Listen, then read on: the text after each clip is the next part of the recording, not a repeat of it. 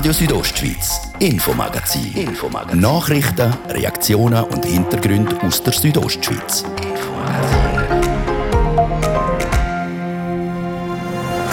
Die Überprüfung von Personen, die mit Kindern und Jugendlichen arbeiten, ist wichtig. Schweizweit übernimmt der Kanton Graubünden sogar eine Vorreiterrolle. Trotzdem gibt es auch hier immer noch Lücken. Die sogenannte schwarze Liste, wo Personen aufführt, die nicht mehr unterrichten dürfen, die wird nicht konsequent geführt. Wie es um die schwarze Liste in Graubünden steht, wir sind dem nachgegangen. Denn ein Motor und ein Segelflugzeug sind Mitte Juni oberhalb von Bibio abgestürzt. Das Unglück hat viele Fragen aufgeworfen. Einige sind jetzt geklärt. Das dank sogenannter Flugwegaufzeichnungen. Wo belegen, dass die Flugzeuge zur gleichen Zeit am gleichen Ort, auf der gleichen Höhe sich befunden haben. Sagt der Florian Reitz von der SUST. Was man weiß und wie die Untersuchungen weitergehen, ihr hören es gerade.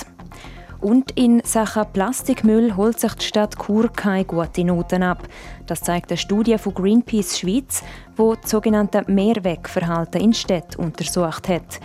Dass Verbesserungspotenzial da ist, das sieht auch der Churer Stadtpräsident, der Urs Marti.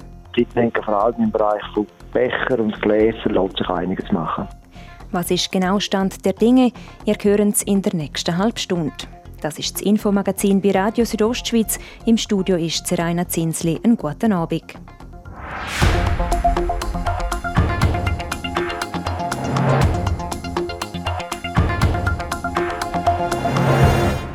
Mitte Juni sind oberhalb von Bivio zwei Flugzeuge abgestürzt. Sie sind auf rund 2700 Meter über Meer gefunden worden. Beide Pilot wie auch alle anderen Passagiere sind gestorben. Die Schweizerische Sicherheitsuntersuchungsstelle, kurz SUST, hat einen Vorbericht veröffentlicht. Jasmin Schneider hat mit dem Florian Reitz, am Untersuchungsleiter der SUST, über den Vorfall geredet. Sie hat von ihm wissen, was der aktuelle Stand ist. Wir haben mit der Publikation von dem Vorbericht noch ein bisschen zugewartet, um sicherzustellen, dass es wirklich zu einer Kollision gekommen ist zwischen diesen zwei Flugzeugen. Das ist natürlich naheliegend gewesen, aber man hat es in dem Sinne wirklich auch mit, mit Fakten belegen, bevor wir das haben, äh, publizieren was sind das denn für Fakten? Zum einen sind das Flugwegaufzeichnungen, die wir haben, die belegen, dass die Flugzeuge zur gleichen Zeit am gleichen Ort, auf der gleichen Höhe sich befunden haben und damit eine Kollision schon sehr wahrscheinlich ist. Das andere sind aber dann noch Spurenbilder, die zeigen, dass es zu einer Kollision ist. Jetzt so eine Kollision sollte ja eigentlich schon nicht passieren. Wie hätte es denn überhaupt dazu kommen können? Gibt es da nicht auch so Warnsysteme, die das verhindern sollten? Das ist richtig. Es gibt sogenannte Kollisionswarngeräte. Das werden wir sicher anschauen ob die an Bord sind zum einen und zum anderen, ob die dann auch funktioniert haben. Aber das ist sicher einer der grösseren Punkte, die wir werden anschauen im Verlauf der Untersuchung. Genau, die SUS eröffnet ja jetzt eine Untersuchung. Was ist denn alles noch offen? Also wir werden schauen, wie der technische Zustand ist von diesem Flugzeug. Dann werden wir schauen, was das Wetter und allenfalls das Sichtverhältnis für einen Einfluss haben und dann insbesondere die Kollisionswarngeräte, die funktioniert haben und ob hätte können eine Warnung absetzen. Speziell an dem Vorfall ist ja auch dass die Flugzeuge erst sehr spät gefunden worden sind. Abgestürzt sind sie am 12. Juni, gefunden sind erst am 14. Dazwischen ist es noch lang gegangen, bis sie auch vermisst gemolden worden sind. Wird es auch ein Thema in der Untersuchung sein? Ja, das ist sicher auch noch ein Thema, das eine Rolle spielen, oder? Die Notsignale, die abgesetzt werden bei einer Kollision oder einem Unfall, Aufprall von einem Flugzeug am Boden. Das ist. Aber auch dann, dass die Flugzeuge letztlich mit einer Anzeige auch erwartet werden am Heimflugplatz dass wenn die überfällig sind, also nicht zu der Erwartungszeit eintreffen, dass man Such- und Rettungsaktionen in Bewegung setzt, wie man das üblicherweise macht. Das hat ja länger gedauert, bis das dann wirklich äh, eingetreten ist. Und die Information ist uns dann auch eigentlich erst am nächsten Tag zugetragen worden, wo wir schon auf der Unfallstelle sind zum Segelflugzeug, ist dann zu dem einen Unfall noch der andere dazugekommen. Das ist in dem Sinne eher spät. Die Erkenntnisse dieser Untersuchung werden laut ähm, Florian Reitz von der SUST innerhalb von einem Jahr erwartet.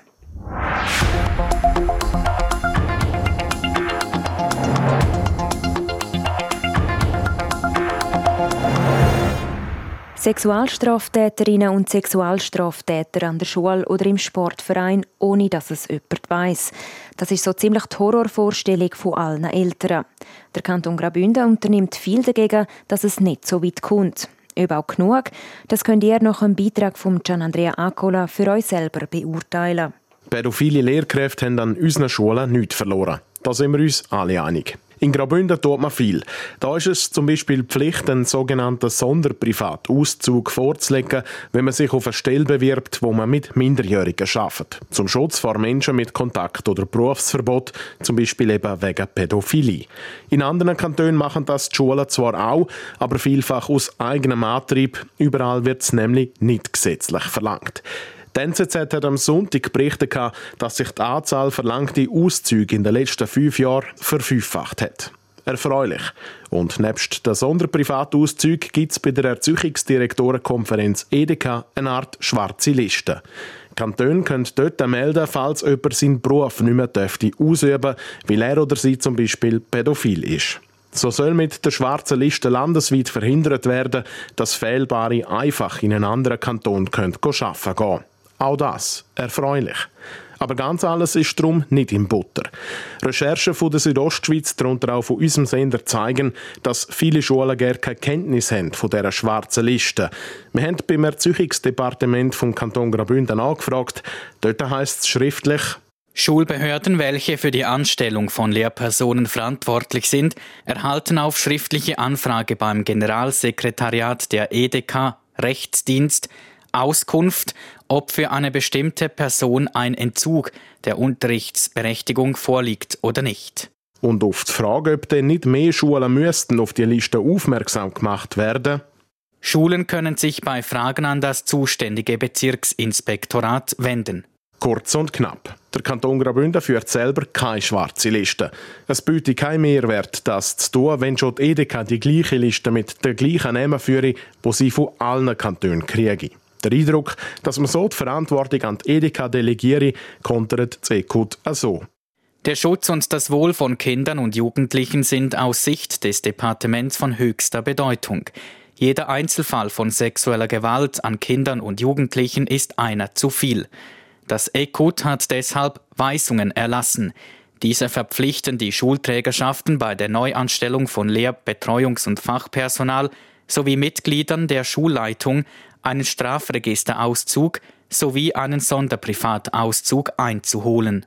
Gut und recht und löblich ist das. Aber was, wenn das Netz nicht dicht ist? Südostschweiz weiss von Fällen in der Schweiz, wo sich Schulen und fehlbare Lehrkräfte stillschweigend untereinander geeinigt haben, dass die Lehrkraft das Arbeitsverhältnis von sich aus beendet.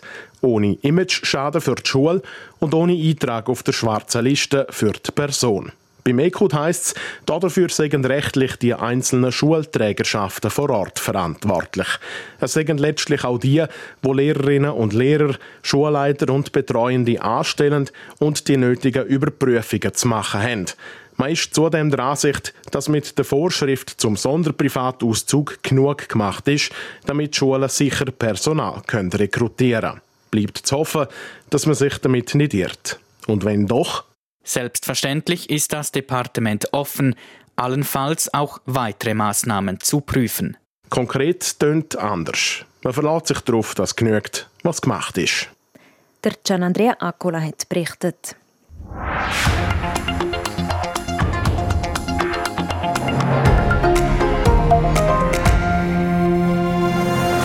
Der Kampf gegen Einweggeschirr. Greenpeace hat 14 Schweizer Städte unter die Lupe genommen. Welche von diesen bevölkerungsmässig grössten Städten haben dem Wegwerfgeschirr den Kampf angesagt und welche nicht? Gemäss Studien sind Basel und Bern Schweizer Meister, was der Gebrauch von Mehrweggeschirr angeht. Städte wie Zürich und auch Chur kriegen von Greenpeace keine gute Noten. Der Churer Stadtpräsident der Urs Marti hat die Greenpeace-Studie auch gelesen. Im Gespräch mit Martin de Platzes sagt er, dass das Abfallthema sehr bald schon im Gemeinderat behandelt werde. Wir haben in Chur eine Petition, die ja abgegeben worden ist, die sich dieser Fragestellung annimmt, inwieweit man mit Wegwerfen, Geschirr und Becher umgehen sollte. Wir haben das Anliegen in der Zwischenzeit aber aufgenommen und bei der nächsten Gesetzesrevision, wo der Herbst ins Parlament geht, wird man einen Artikel finden, wo uns gestattet dort entsprechende Vorschriften zu lassen, dass man auch mit Mehrweggeschirr arbeiten tut. Da wir sind jetzt auf einem guten Weg, andere Städte sind ein bisschen schneller gewesen. Allerdings muss man sagen, wenn man die Ökobilanz anschaut, von Mehrweggeschirr versus Wegwerfartikel, so ist ja nicht das so berauschend viel besser. Aber immerhin, man kann etwas machen und da sind wir unterwegs. Das heißt, die Petition, die dann im Gemeinderat behandelt wird, unter anderem auch denen, dass zum Beispiel bewilligungspflichtige Veranstaltungen auf öffentlichem Grund, dass ihr als Stadt diesen Veranstalter künftig Vorgaben machen können, dass die müssen Mehrweggeschirr brauchen. Ja, also die Petition geht ja sehr weit. Wir haben einen allgemeinen Gesetzartikel aufgenommen und der würde es uns gestatten, auch entsprechend Vorschriften zu lassen, dass man nach Mehrweggeschirrsystem muss schaffen und wo man dann genau Grenzen sucht, muss man noch anschauen. Also ich gebe ein Beispiel, wie ist jetzt das mit einer, mit einer Serviette, wo man vielleicht zu einer Süßigkeiten kriegt. Die Serviette ist dann nicht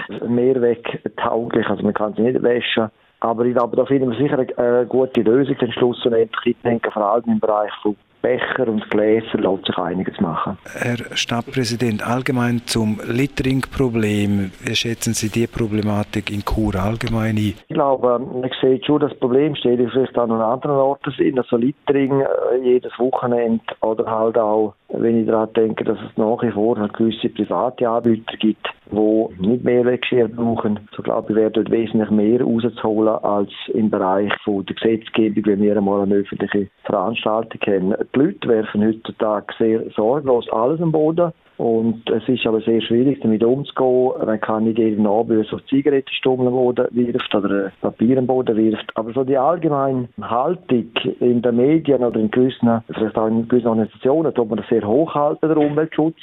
Aber der Einzelne, die einzelne Person, wird sehr oft sehr wenig Rücksicht nehmen. Wenn man sich vorstellt, wie viel Geld wir sparen könnten, wenn wir weniger müssen Straßen reinigen, könnte man einiges für die Jugend mit dem Geld tun. Aber gerade allgemein, was Littering anbelangt, hat die Stadtpolizei die Möglichkeit, zum Busen auszusprechen. Da ist aber die Stadtpolizei bis jetzt noch eher in der, in der defensiven Rolle. Es ist halt sehr schwierig. Wenn man jemandem einen Bus ausspricht, der Zigarettenstummel am Boden rührt, dann gibt es sehr heftige Reaktionen. So nach dem Motto, haben wir eigentlich nichts Gescheites so. Rein rechtlich dürfte man das, aber in der Umsetzung ist es, ist es sehr schwierig. Hin und wieder glaube ich schon, wäre es einfach ein bisschen mehr darüber nachzudenken, was man am Boden rührt, der bessere Weg als Bussen zu verteilen. Der Churer Stadtpräsident der Urs Marti im Gespräch mit dem Martin de Platzes.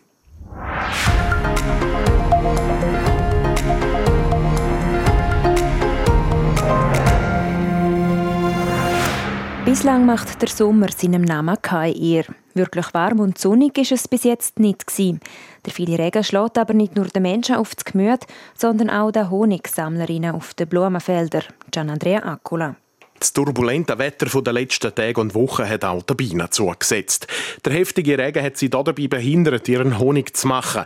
Das sagt der Bruno Walder, der Bienenhaltungsberater vom Plantenhof in Langquart. Bienen müssen natürlich äh, vor allem sich selber versorgen und das braucht äh, sehr viel Energie und je mehr dass es wüst Wetter ist, umso weniger können sie sammeln. Es ist also schwierig für die Bienen, zurzeit etwas zu fressen zu finden. Sie müssen sich jeweils bei der Nahrungssuche auf die kurzen Zeiten beschränken, wo es nicht regnet. Bei Regen können die Bienen nämlich nicht fliegen. Die Regentropfen würden sie sonst einfach zu Boden schleudern. Darum gibt es dieses Jahr wenig Flugzeit für die Bienen. Und darum sind sie dieses Jahr bis jetzt auch deutlich weniger fließig wie in anderen Jahren. Und das Problem ist auch nicht erst jetzt da. Dass schon seit dem Frühling anhaltend Schlechtwetter ist und kalt ist, sind Bienen schon ein bisschen schlecht versorgt, den ganzen Frühling schon. Trotz allem, gerade am Verhungern sind die Bienen noch nicht. Sie können die sich immer noch gut selber versorgen. Zudem kommt den Bienen zu gut, dass sie recht flexible Tiere sind. Sie können sich gut an extremes Wetter anpassen und zum Beispiel einfach eine längere Zeit in ihrem Bienenstock bleiben, ohne dass sie gerade verhungern müssen. Also hier im Kanton Graubünden höre ich eigentlich schon von überall, dass es schon Honig hat und Bienen schon genügend versorgt sind. Der Hungertod der droht den Bienen zu Graubünden also noch nicht. Aber mit einem Haufen Honig für den Mensch muss man diesen Sommer nicht rechnen. Einbußen sind eigentlich schon jetzt vorprogrammiert, sagt der kantonale Bienenkommissar Heinrich Häuser. Ja, der Frühling war ganz schlecht. Die Sommerernte ist auch regional verschieden. Bergen ist, wenn es jetzt das Wetter noch kommt, aber die nächsten Tage sieht nicht gut aus. Also wahrscheinlich ist es gelaufen. Wer gerne Honig auf dem Sonntagszopf hat, der muss sich das Jahr also auf ein eher seltenes Vergnügen einstellen. Immerhin, man kann auf ein besseres Bienenjahr 22 hoffen und darauf bauen, dass es dann auch noch wird Bienen haben, wo einem den feinen Honig sammeln. Das ist der Beitrag von Gianandrea Accola zu den Bienen, die durch das schlechte Wetter beansprucht werden. Das ist Radio Südostschweiz mit dem Infomagazin. Im zweiten Teil setzen wir uns mit einer Meldung vor Umweltorganisation Gruppe Wolf Schweiz auseinander. Laut ihnen gehen die Wolfangriffe auf Nutztiere deutlich zurück. Wir reden mit einem, der dem widerspricht. Jetzt äh, ist es halb sechs. Zeit also, dass ihr kompakt informiert werdet vor Deborah Lutz.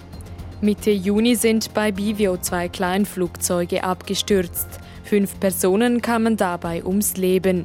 Nun ist die Ursache der Abstürze geklärt. Die beiden Flugzeuge waren zusammengestoßen und danach abgestürzt, wie die Schweizerische Sicherheitsuntersuchungsstelle SUST bestätigt.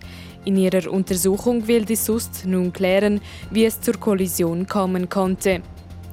Die Gebäudeversicherung des Kantons Zürich rechnet nach dem heftigen Hagelsturm mit etwa 2000 Schadenfällen. Zusammen mit den Unwettern im Juni geht sie von einer voraussichtlichen Schadenssumme von 40 Millionen Franken aus.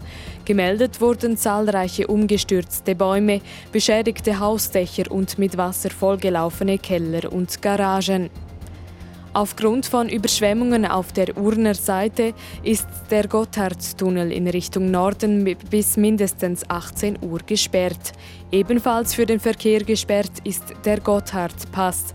Wie die TCS auf Twitter mitteilt, staut sich der Verkehr zwischen Quinto und Airolo aktuell auf 7 Kilometern Länge. In Südafrika sind bei den schlimmsten Unruhen seit Jahrzehnten mindestens 45 Perso Personen getötet worden. Die Proteste hatten sich an der Inhaftierung von Ex-Präsident Jakob Zuma entzündet. Laut Beobachtern haben sie sich inzwischen ausgeweitet und sind Ausdruck der großen gesellschaftlichen Ungleichheit in Südafrika sowie der wirtschaftlichen Not aufgrund der Covid-Maßnahmen der Regierung. RSO Wetter. Es kann auch am Abend immer wieder mal regnen und auch gewittern kommen. Und am Morgen Mittwoch sieht es leider nicht gross anders aus. Es gibt auch dann nochmal einen recht trüben Tag und es kommt immer wieder regnen. Am Nachmittag kann es morgen aber doch noch ein paar Aufhellungen geben. Die Temperaturen die reichen morgen bis zu 17 Grad in Davos, maximal 21 Grad in Bad Ragaz und bis zu 12 Grad in Arosa. Verkehr. Geduld ist gefragt auf der Straße A13 San Bernardino Richtung Chur. Der Stock zwischen Rotenbrunnen und Reichenau. Und nochmal A13 Bellinzona Richtung San Bernardino. Dort stockt es zwischen Mesocco und San Bernardino. Und nochmal A13 Zürich Richtung Chur. Dort stockt es zwischen der Verzweigung Reichenburg und Murg. Das wegen Bauarbeiten. Habt also Geduld und kommt gut und vor allem sicher an eurem Ziel an. Kompakt und aktuell durch den Feierabend mit dem Infomagazin. Heute mir Serena Zinsli.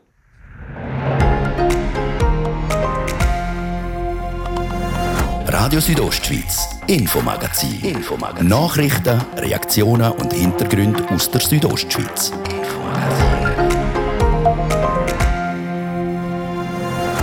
Wolfsangriffe auf Nutztiere gehen stark zurück, wie eine Meldung vor Umweltorganisation Gruppe Wolf Schweiz sagt. Das tönt nach guten Nachrichten. Der Hannes Jeni, der stellvertretende Leiter beim Amt für Jagd und Fischerei, widerspricht dieser Meldung.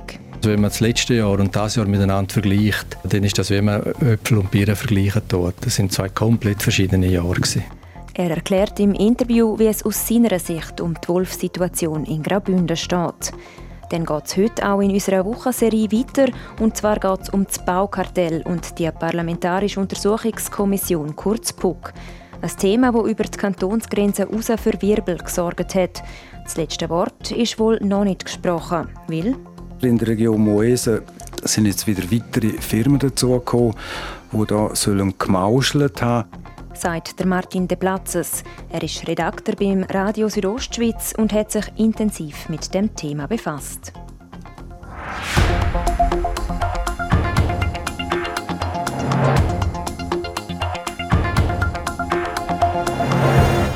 Immer wieder werden Schöf, Geiss oder andere Nutztiere von Wölfen gerissen. In Graubünden zeigt sich das Jahr aber eine positive Tendenz. So sei die Anzahl Wolfsangriffe auf Nutztiere deutlich zurückgegangen. Die Umweltorganisation Gruppe Wolf Schweiz führt das vor allem auf den verbesserten Herdenschutz zurück. Deborah Lutz hat vom Wildbiolog und dem stellvertretenden Leiter beim Amt für Jagd und Fischerei, am Hannes Jenny, wissen, was aus seiner Sicht für den Rückgang verantwortlich ist, falls man überhaupt von einem Rückgang reden kann.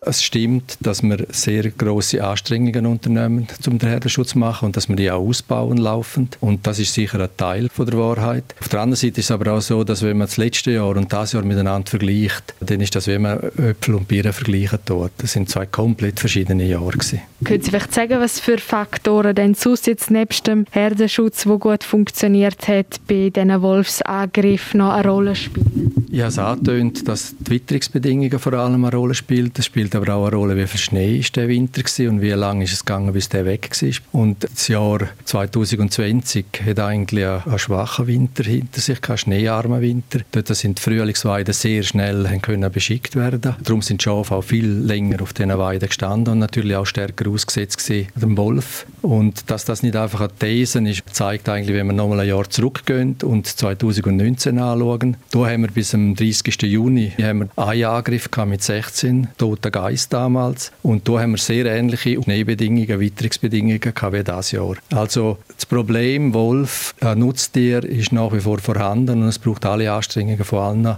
um da eigentlich möglichst wenig tote Schafe zu haben.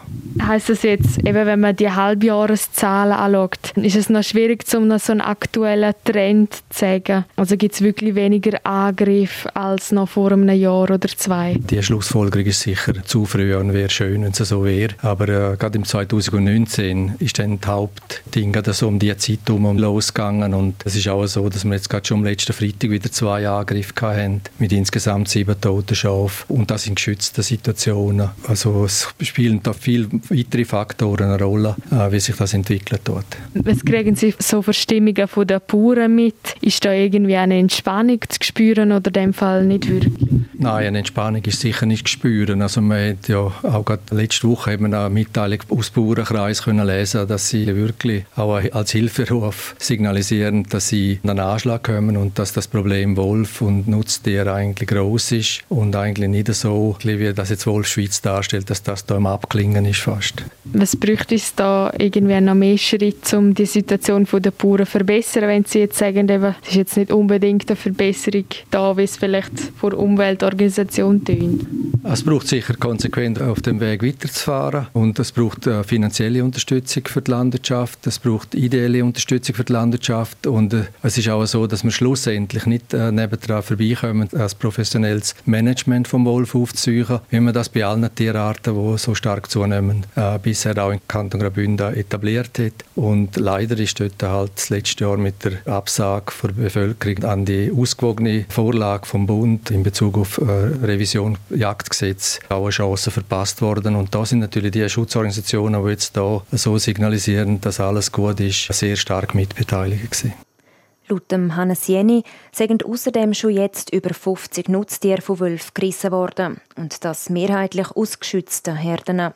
Eins ist damit klar, das Thema Wolf ist in Graubünden noch lange nicht vom Tisch.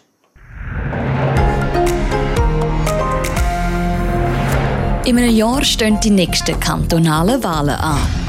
Darum ziehen wir jetzt schon vor dem Wahlkampf eine Legislaturbilanz. Was hat die letzten drei Jahre politisch bewegt und wer sind die prägenden Figuren? Wir schauen zurück mit RSO.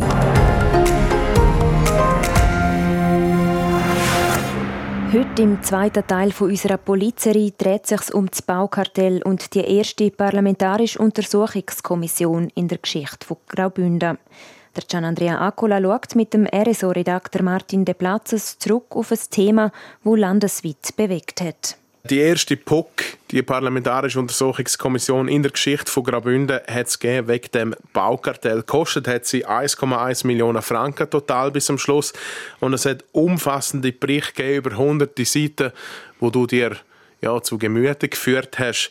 Jetzt, wo du es gelesen hast, kann man, kann man zufrieden sein mit der PUC?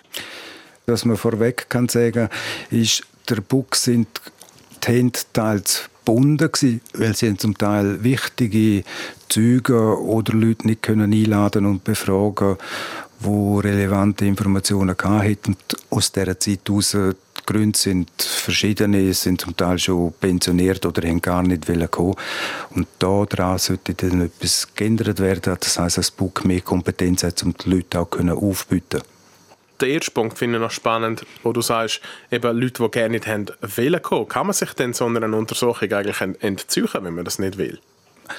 Stand der Dinge heute ja. Aber eben daran soll etwas gehen im Kanton Graubünden. Da ist auch der Grosse Rat beziehungsweise zuerst noch die Bündner Regierung gefordert. Das Thema wird sicher nochmal in nächster Zeit im Grossen Rat behandelt, dass eben den äh, PUC mehr Kompetenzen könnte haben. Eben, du hast vorher auch schon gesagt, vieles bleibt jetzt unklar, weil eben, äh, ja, sie ist nicht überall Zugang zu den Informationen, die sie gerne hatte. Treffen sind zum Beispiel nicht dokumentiert worden beim Kanton oder protokolliert. Darum ist von der PUC aus auch keine Aussage möglich zu sehr vielen Punkten. Und ähm, ja, die neue Vorschrift in der Verwaltungspraxis, wie schnell könnt ihr kommen? Was denkst du? Obwohl die Verwaltung einigermaßen gut kennen, denke ich, das wird schon einige Zeit noch brauchen. Also vor dem nächsten Jahr ganz sicher nicht. Haben sich jetzt mit dieser Untersuchung, meinst die kartellrechtlichen relevanten Absprachen, haben sich die damit erledigt? Nein, die haben sich nicht erledigt. In der Region Moese sind jetzt wieder weitere Firmen dazugekommen, die sollen gemauschelt haben.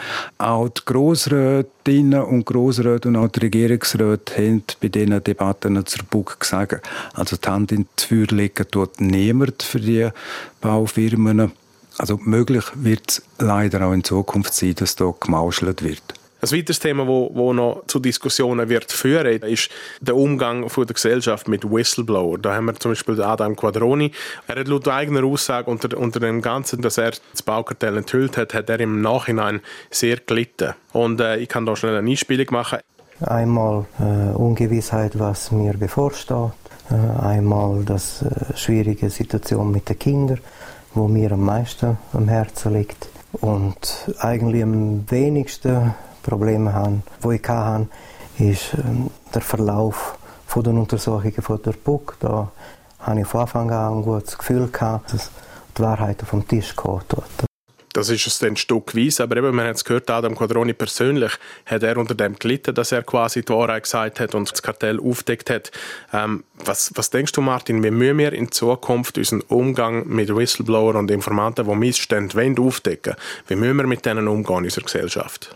Whistleblower in der Vergangenheit, wo Sachen an den Tag gebracht haben, wo wirklich schräg gelaufen sind, die sind, kann man so sagen, in Anführungs- und Schlusszeichen haben die ganz klar zu den Verliererinnen und Verlierern gehört. Es gibt zum Beispiel den Fall von zwei Sozialarbeiterinnen in der Stadt Zürich, die nachher ihren Job verloren haben und arg unten haben müssen.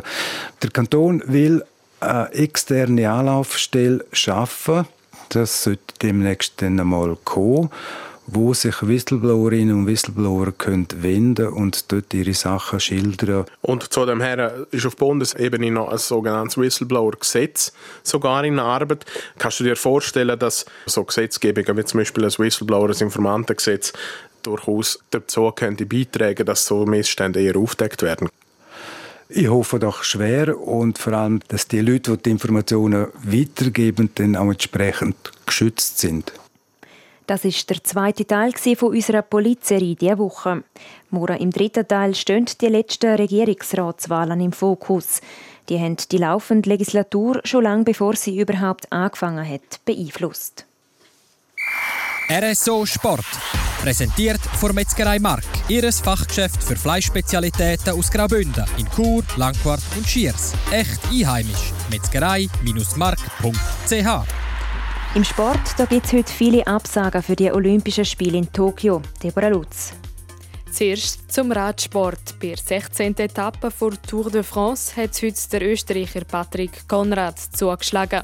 Er gewinnt zum ersten Mal eine Etappe bei Frankreich-Rundfahrt und das überlegen. Denn der Slowak Peter Sagan muss auf den Start bei den Olympischen Spielen in Tokio verzichten. Der dreifache Radweltmeister hat bei Tour de France nach einem Sturz müssen aufgeben und ist am Montag am Knie operiert worden. Laut seinem Arzt könne er zwar in ein paar Tagen schon wieder mit leichtem Training anfangen, für einen Start in Tokio sei es aber noch zu früh. Eine weitere Absage für die Olympischen Spiele gibt es auch aus dem Kunstturnen. Einer der grössten Namen im Kunstturnsport wird nicht um die olympischen Medaillen kämpfen können. Der Oleg Vernyajew verpasst das Spiel wegen einem positiven Dopingtest. Der ukrainische Olympiasieger Ambara vom Jahr 2016 bleibt rückwirkend ab November 2020 für vier Jahre gesperrt. Die Olympischen Spiele in Tokio starten in zehn Tagen am 23. Juli.